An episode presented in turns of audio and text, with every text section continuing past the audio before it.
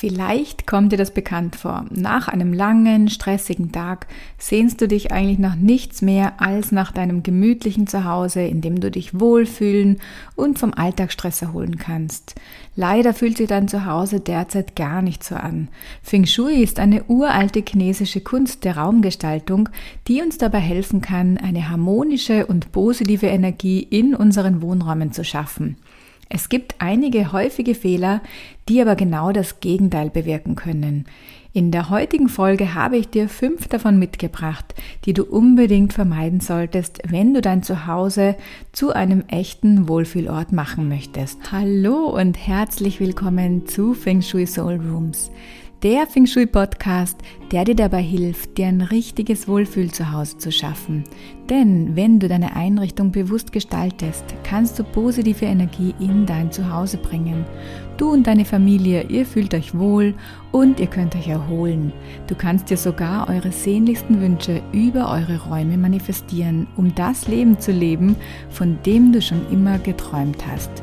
Ich bin Eva Dietze, dein Host und es wird Zeit, nicht nur deinem Zuhause, sondern deinem ganzen Leben einen Energieboost zu geben. Aber bevor wir ins heutige Thema starten, noch eine ganz wichtige Ankündigung. Noch bis diesen Sonntag, dem 15. Oktober, haben die Anmeldetore zu meinem Online-Kurs Wohlfühl zu Hause geöffnet.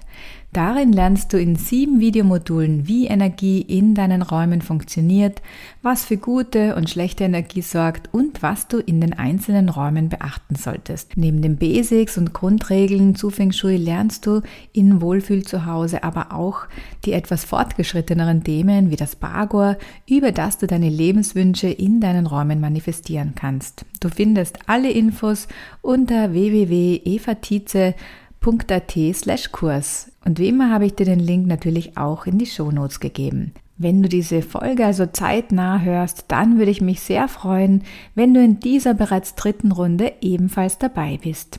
Aber lass uns nun zu den ganz konkreten Einrichtungsfehlern kommen, die die Energie in deinen Räumen stören und somit dazu führen, dass du dich zu Hause nicht wohlfühlst. Fehler Nummer eins: Überladene Räume. Ein Fehler, den ich wirklich immer wieder sehe, ist, dass einfach zu viel in den Räumen ist. Zu viel Möbel, zu viel Deko, so dass alle Oberflächen vollgestellt sind, aber auch zu viele Bilder oder Deko an den Wänden.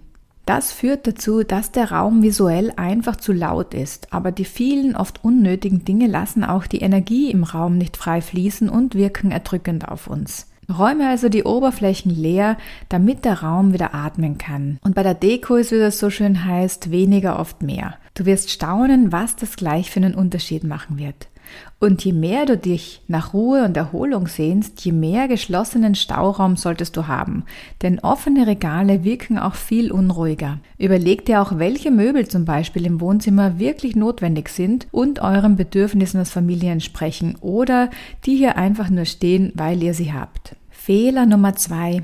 Dunkle, düstere Farben. Farben haben einen großen Einfluss auf unsere Stimmung und Energie. Denn Farben wirken im Feng Shui gleich auf mehreren Ebenen. Wir können Farben einerseits visuell wahrnehmen, also über unsere Augen. Dadurch lösen sie unterschiedliche Emotionen in uns aus, wie ein sanftes Gelb uns fröhlich stimmt oder Blau uns beruhigt. Aber Farben wirken auch auf der feinstofflichen, also der energetischen Ebene. Studien belegen, dass sogar Blinde diese Wirkung wahrnehmen können. So fühlt sich ein blauer Raum für Blinde kühler an als ein roter Raum. Und der Fehler, der ganz oft gemacht wird, ist die typische dunkelgraue Couch. Das macht eine drückende Atmosphäre und machen den Raum oft auch noch kleiner, als er schon ist. Viel besser wäre es, du würdest helle und freundliche Farben wählen. Eine gute Wahl sind sanfte Erdtöne oder auch Pastellfarben. Fehler Nummer drei: Unordnung und Chaos. Unordnung und Chaos sind absolute Energiekiller im Feng Shui. Wenn Spielzeug, Bücher und Kleidung überall herumliegen, wird die Energie blockiert und du fühlst dich gestresst. Gerade mit Kindern hat man früher oder später einfach viel zu viele Sachen im Haus. Wenn man nicht regelmäßig aussortiert und reduziert und wenn Schränke und Schubladen randvoll sind, dann wirkt sich das energetisch negativ auf uns aus. Du kannst dir das so vorstellen.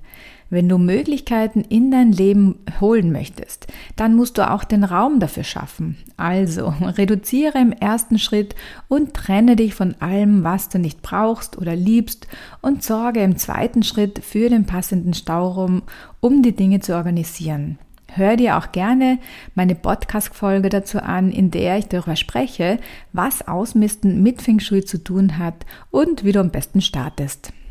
Fehler Nummer 4. Scharfe Ecken und Kanten. Scharfe Ecken und Kanten in deinen Räumen können eine aggressive Energie erzeugen, die sich negativ auf dich auswirken kann. Das kann sich zum Beispiel dadurch zeigen, dass du einen weniger tiefen und erholsamen Schlaf hast.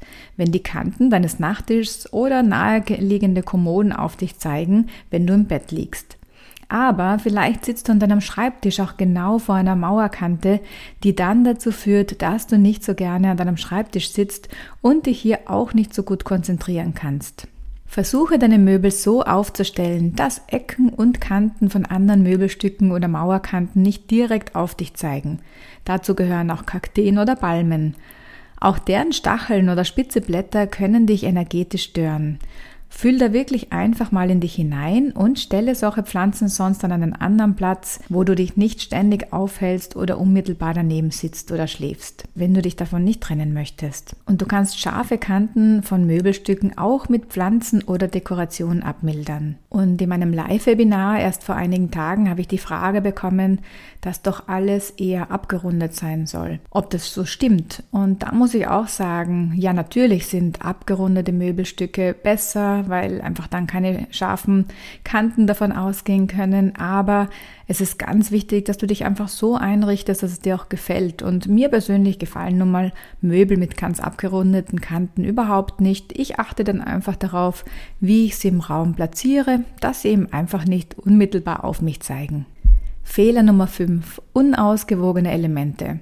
Ein ganz wichtiges Prinzip im Feng Shui ist die Lehre der fünf Elemente. Wasser, Holz, Feuer, Erde und Metall.